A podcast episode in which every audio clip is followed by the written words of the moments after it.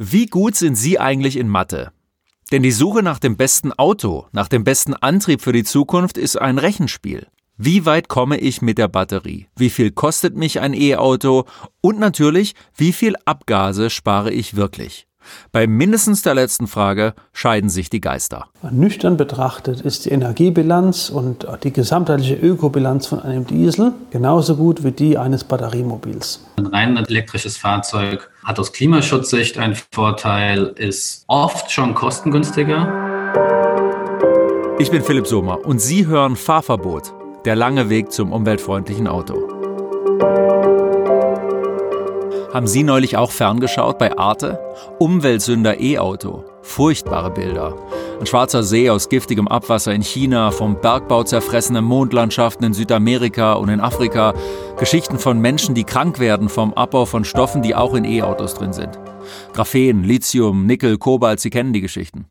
Das ist ein Grund, warum ich das hier mache. Denn ich finde es irre, mit welcher Schärfe diskutiert wird. Sicher, der Raubbau an der Natur für diese Stoffe ist problematisch. Aber das ist Fracking natürlich auch.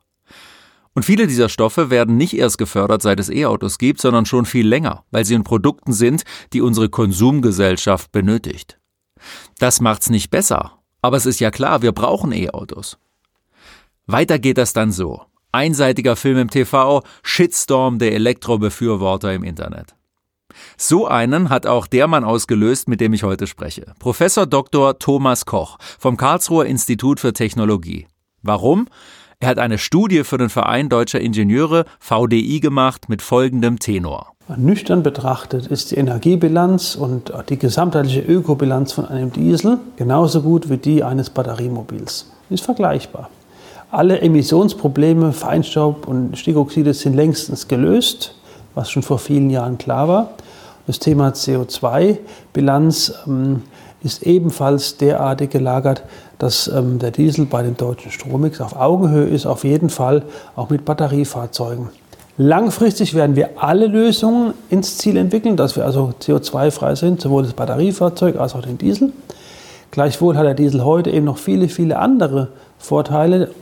Auch der Autoantrieb, also der verbrennungsmotorische Antrieb, die Flexibilität, das schnelle Betanken, ähm, den Betrieb rund um die Uhr bei ganz tiefen Temperaturen, das Ziehen von schweren Lasten, von Anhängern. All diese Dinge sind eben auch sehr charmant. Ohne jetzt Batteriefahrzeuge generell ähm, schlecht drehen zu wollen, die haben auch ihre Stärke und sollen dort auch zum Einsatz kommen. Aber es ist nicht so, dass es eine Lösung gibt, die überall dominant ist, nämlich das Batteriefahrzeug und diese Lösung dann auch überall ähm, die Kunden begeistert. Das ist nicht so.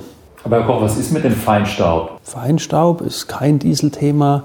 Stickoxide auch nicht mehr von den modernen Fahrzeugen. Das ist vollumfänglich gelöst. Es ist aber nicht in Köpfen drin. Was bedeutet vollumfänglich gelöst? Ähm, seit 2009 haben alle Dieselfahrzeuge einen Partikelfilter.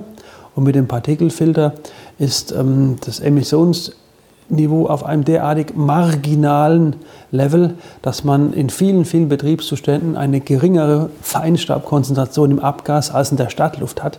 Das Thema ist gelöst. Stickoxidseitig, spätestens mit der Emissionsstufe, die seit 2017 verbindlich wurde, Euro 6 D-Temp, auf einem Niveau gelöst, das in den Städten an den hochbelasteten Stellen der NO2-Beitrag des Verkehrs noch in der Größenordnung von einem Millionstel Gramm pro Kubikmeter liegt. Bei 80 Millionstel Gramm pro Kubikmeter liegt der Langzeitgrenzwert in Räumen. Also das Thema ist vollumfänglich gelöst. Als Kolbenkoch und Dieselfreund wird der Institutsleiter des KIT im Netz verspottet, in einer Tonart, die zumindest mich befremdet. Volker Quaschning, den wir hier ja auch schon gehört haben, ist aus Protest aus dem VDI ausgetreten. Zur sachlichen Kritik an der Studie kommen wir gleich noch mit Peter Kasten vom Öko-Institut. Aber die Welle der Empörung schwappt sofort hoch von Seiten der Befürworter der Elektromobilität und begräbt auch viele sachlich richtige Feststellungen unter sich.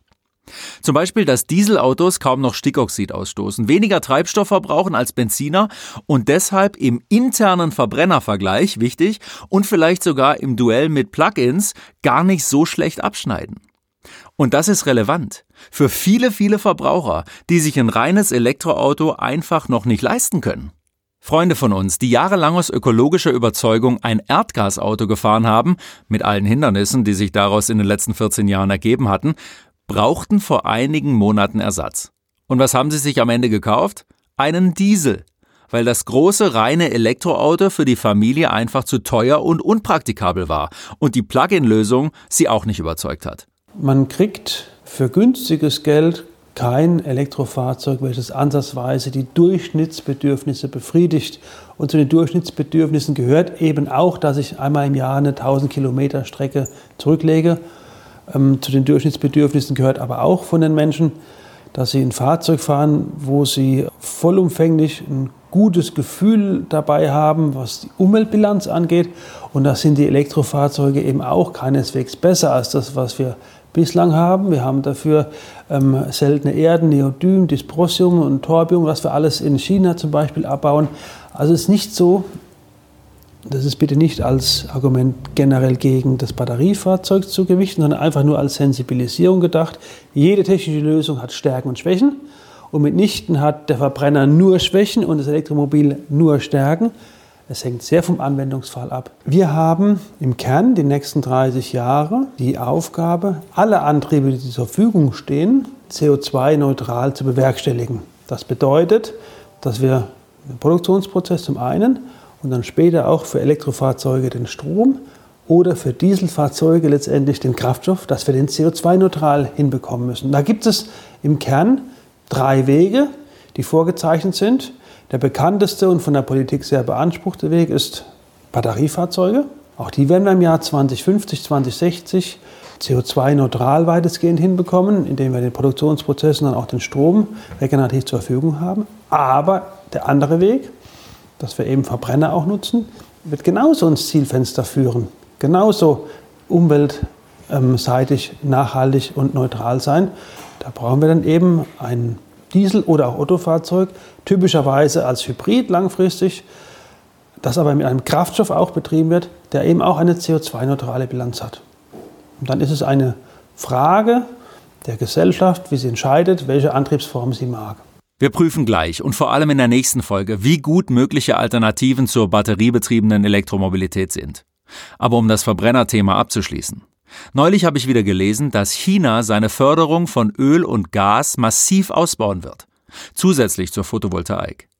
Thomas Koch hat dazu interessante Fakten. China setzt langfristig ganz massiv auf den Verbrennungsmotor, hat ein 15-jähriges Forschungsprogramm aufgesetzt, den Verbrennungsmotor effizienter zu gestalten. Japan hat die Grundlagenforschung im Bereich Verbrennungsmotoren reaktiviert, hat eine ganz langfristige Strategie, den Verbrennungsmotor auch voranzutreiben. In beiden Fällen, China wie aus Japan, wird er natürlich weiterentwickelt. Er wird als Hybrid elektrifiziert, selbstverständlich.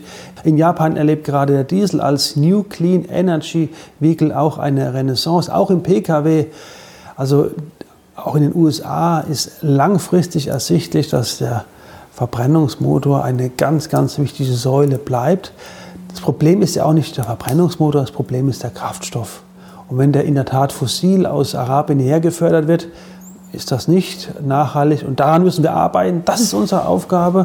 Also ich höre ja immer, die Chinesen haben wahnsinnige Fortschritte elektromobil gemacht, aber sie haben tatsächlich auch den Verbrenner im Fokus. Schmeißen wir unseren Vorsprung gegenüber diesen Nationen aus dem Fenster? Ja, wir machen uns geradezu lächerlich gegenüber China, die ihr Glück kaum fassen können, ob unserer Industriepolitik. Man muss es so deutlich sagen. In China ist der Anteil an Elektrofahrzeugen ziemlich genau gleich hoch wie in Deutschland, damit man sich ein Bild macht. Aufgrund der Größe des Marktes sind natürlich mehr absolut, mehr, absolut mehr Fahrzeuge im, im Markt vorhanden, aber relativ ist der Anteil ziemlich genau gleich wie in Deutschland. Und ähm, die Chinesen haben die Elektromobile auch gefördert aus einem ganz anderen Grund. Man ist sehr auch angewiesen gewesen auf Erdölimporte, auf Energieimporte aber man hat große Kohlevorkommen und auch andere Möglichkeiten, elektrischen Strom zur Verfügung zu stellen über Kernkraftwerke, ähm, ähm, Photovoltaikanlagen, Windparks etc. Man wollte einfach unabhängiger werden von den Energieimporten in Form von Erdöl, eine nachvollziehbare wirtschaftspolitische Maßnahme. Jetzt werden manche sagen, der Koch, das ist ein Dieseldinosaurier. Was machen Sie für Erfahrungen mit Ihren Ausführungen? Was kriegen Sie für Rückmeldungen in der Politik, in Expertenkreisen? Ich kriege auf die wesentlichen Argumente keine stichhaltigen Gegenargumente genannt. Mir geht es darum, dass wir nachhaltig auch unsere Mobilität gestalten und gleichzeitig das, was wir gut können, nämlich komplizierte Antriebe für Fahrzeuge, dass wir dieses Pfund auch in unserer Gesellschaft erhalten. Denn wir wollen auch in 10, 20, 30, 40 Jahren noch Wohlstand in unserer Gesellschaft haben und das Ganze eben noch nachhaltig. Die Verantwortung trage auch ich mit mir. Und ähm, darum geht es mir. Mir geht es nicht darum, eine einzelne Technologie hochzuhalten. Darum sagen wir auch immer, es gibt nicht eine einzige Lösung für die Zukunft. Ein Mix macht es aus. Aber ein verbrennungsmotorischer Antrieb wird langfristig dabei sein. Alles andere wäre verantwortungslos gegenüber der Gesellschaft. Wenn Sie jetzt denken, hier wird ja nur der Verbrenner hochgehalten, liegen Sie weiter neben. In diesem Podcast kommen alle Meinungen vor. Vor einigen Wochen hat die Beratungsagentur Ricardo die jüngste Studie rausgebracht für die Europäische Kommission zur Klimafreundlichkeit des E-Autos. Es ist eine ausführliche Metastudie, also eine Untersuchung, die viele andere Studien zusammenfasst und bewertet. Und dort heißt es ganz klar, in jedem europäischen Land mit dem jeweiligen Strommix ist das Elektroauto jetzt schon besser als Diesel oder Benziner. Und der Vorteil wächst über die nächsten Jahre massiv falls einer sich fragt. Ich hätte auch gerne mit den Autoren dieser Studie beim Heidelberger IFOI gesprochen, aber die hatten leider keine Zeit. Aber ich habe angerufen bei Peter Kasten, einem erfahrenen Mobilitätsforscher beim Öko-Institut, einem privaten, unabhängigen Umweltforschungsinstitut. Mit ihm habe ich besprochen, wie die verschiedenen Studien so unterschiedlich ausfallen können. Die Studien, die mir, die ich kenne, die, die eine konsistente wissenschaftliche Basis haben, zeigen den Klimavorteil für die batterieelektrischen Fahrzeuge. Wenn Sie jetzt konkret auf die VDI-Studie abzielen, dort werden einfach sehr veraltete Annahmen zu dem, zur Batterieproduktion angenommen.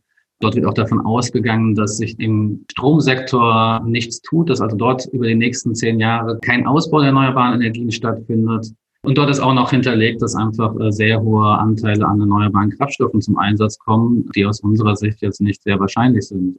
War jetzt viel drin, was wir nachfragen müssen, Herr Kasten, in dieser Antwort. Zum einen mal diese synthetischen Kraftstoffe, die eben von den ja, den Befürwortern, den Verfechtern des Verbrenners natürlich immer wieder angeführt werden, dass die eine Lösung sein können. Sie sagen sogar eine Lösung sein müssen.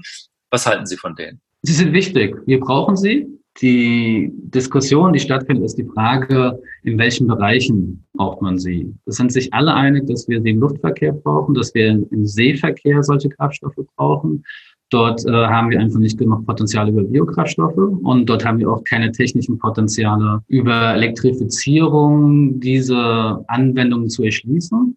Die Frage ist dann, wie stark braucht man sie im Straßenverkehr? Und im Pkw-Verkehr ist es einfach so, dass mit der batterieelektrischen Lösungen, gegebenenfalls auch mit Brennstoffzellenfahrzeugen in München, sehr viel kostengünstigere, effizientere Optionen existieren und dementsprechend dort die Elektrifizierung einen eindeutigen Vorteil hat aus Kostengesichtspunkten, aus ökologischen Gesichtspunkten, aus Verfügbarkeitsgesichtspunkten. Aus meiner Sicht ist es einfach eine sehr, sehr teure Option. Man kann sie gehen, aber dann sollten wir ehrlich sein, dass es wahrscheinlich die teuerste Option ist, im Klimaschutz zu betreiben, die wir haben. Ich sehe aber auch global nicht, dass außerhalb von Deutschland eine Diskussion darüber stattfindet, im, im Straßenverkehr diese Kraftstoffe einzusetzen. Deswegen ist diese Diskussion eine sehr deutschlandbezogene Diskussion, die, glaube ich, mehr damit zu tun hat, ob und wann und wie stark der Verbrennungsmotor in Zukunft äh, eine Rolle spielen wird, aber nicht eine Diskussion über synthetische Kraftstoffe. Das ist nur das Vehikel, über das die Diskussion geführt wird. Die Batterieelektrik brauchen wir ja sowieso. Die Frage ist, wie viel schaffen wir überhaupt? Es gibt ja die neue Agora-Studie, 14 Millionen äh, Fahrzeuge wollen wir bis 2030 haben. Bisher war die Annahme, wir schaffen 10 Millionen Fahrzeuge. Kriegen wir genug Batterien dafür und kriegen wir genug grünen Strom dafür? Es ist eine Herausforderung, 14 Millionen Elektrofahrzeuge bis zum Jahr 2030 auf die Straße zu bringen. Ich denke, es ist möglich, aber man benötigt natürlich die Rahmenbedingungen dazu. Ähm, es werden gerade auf europäischer, die, europäischer Ebene die CO2-Flottenzielwerte diskutiert. Das ist ein starker, starker Treiber. Von technischer Sicht, technologischer Sicht ist das eine große, große Herausforderung. Ich habe das Gefühl, dass der Wandel wahrscheinlich schneller gehen wird, als viele sich das vorstellen. Ich habe viele Diskussionen vor den Verhandlungen der CO2-Regulierung im Jahr 2018 geführt. Da hieß es, sechs Millionen Elektrofahrzeuge sind nie möglich. Heute geht man davon aus, dass zehn Millionen Fahrzeuge locker möglich sind. Wenn wir diese 10 Millionen oder auch die 14 Millionen schaffen, dann haben wir ja immer noch 40 Millionen knapp Fahrzeuge auf der Straße mit einem Verbrennermotor. Wie werden die mhm. betrieben? Man, man, man, sollte da alles tun, was möglich ist. Wir hatten eben über die synthetischen Kraftstoffe gesprochen. Ähm, wir sind da ab dem Jahr 2030 in einer industriellen Produktion. Deswegen sehe ich zumindest nicht bis zum Jahr 2030, dass dort relevante Mengen oder wirklich substanzielle äh, Mengen an Kraftstoffen zur Verfügung stehen werden. Wir haben die sogenannten fortschrittlichen Biokraftstoffe. Auch das ist eine Herausforderung. Dort gibt es bisher für die Flüssigkraftstoffe auch keine wirkliche technologische Option. Dort muss geforscht werden, da müssen auch Anlagen in die industrielle Produktion gebracht werden. Das sind alles Herausforderungen, die genauso wie auf der Seite Elektromobilität bestehen. Man sollte es möglichst vorantreiben, man sollte es anreizen, regulativ, mit Förderung, aber aus technologischer Sicht sind auch noch Fragezeichen und die Herausforderung ist, glaube ich, viel mehr auf der ähm, Verkehrsverlagerungsseite, Vermeidungsseite, auch diese Ebene nicht außen vor zu lassen. Das tun wir oft in der Diskussion. Wir reden oft über Technologien. Es muss im Endeffekt ein Zusammenspiel von all diesen Maßnahmen sein. Äh, ansonsten sind die Klimaschutzziele sehr schwer zu erreichen. Abschließend noch, so oder so, egal wie wir es machen, äh, wir müssen weg vom fossilen Kraftstoff, wir müssen weg von fossilen Energieträgern. Wir brauchen Erneuerbare ohne Ende. Und trotzdem stockt der Ausbau der Windenergie beispielsweise, ist rückläufig, Solarenergie ist so ein bisschen mehr. Was müssen wir tun, damit wir da endlich einen Schritt nach vorne machen? Unabhängig davon, welchen Technologie, Technologiemix wir im Straßen- oder im Verkehr haben, wir müssen die erneuerbaren Energien ausbauen in Deutschland und international. Und ich habe das Gefühl, dass es dass dort vor allem am politischen Willen gerade fehlt. Das ist einfach notwendig, wenn wir Klimaschutz betreiben wollen. Und da müssen politische Lösungen gefunden werden. Es muss natürlich auch gesellschaftlich die Akzeptanz dafür da sein. Das muss für die Akzeptanz geworben werden. Wie gesagt, auch für strombasierte Kraftstoffe brauchen wir einen Ausbau der erneuerbaren Energien, nicht nur für die Elektromobilität. Äh, wenn wir Wasserstoff äh, klimafreundlich erzeugen wollen, brauchen wir den Ausbau ebenfalls. Und dementsprechend ist das wirklich eine der No-Regret-Maßnahmen für den Klimaschutz.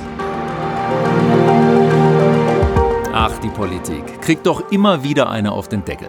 Auch nächste Woche. Dann von Professor Robert Schlögel vom Max-Planck-Institut. Dass Energiewende eine systemische Frage ist und nicht eine, die man in verschiedenen Sektoren teilen kann, die hat sich noch nicht überall in der Politik rumgebrochen. Wir sprechen endlich über den Energieträger der Zukunft, den Wasserstoff, und welche Rolle der im Auto spielen kann. Dazu lernen Sie, wie man CO2 aus der Luft in den Tank packt. Bis dahin, schreiben Sie mir, ich freue mich auf Ihre Anmerkungen unter fahrverbot.online.de. Lassen Sie mir ein Abonnement da für den Podcast. Gehen Sie auf den Link oben in der Podcast-Beschreibung, wenn Sie die Zahlen nochmal nachlesen wollen. Zuhören, auch nächsten Mittwoch, wenn es wieder heißt Fahrverbot der lange Weg zum umweltfreundlichen Auto.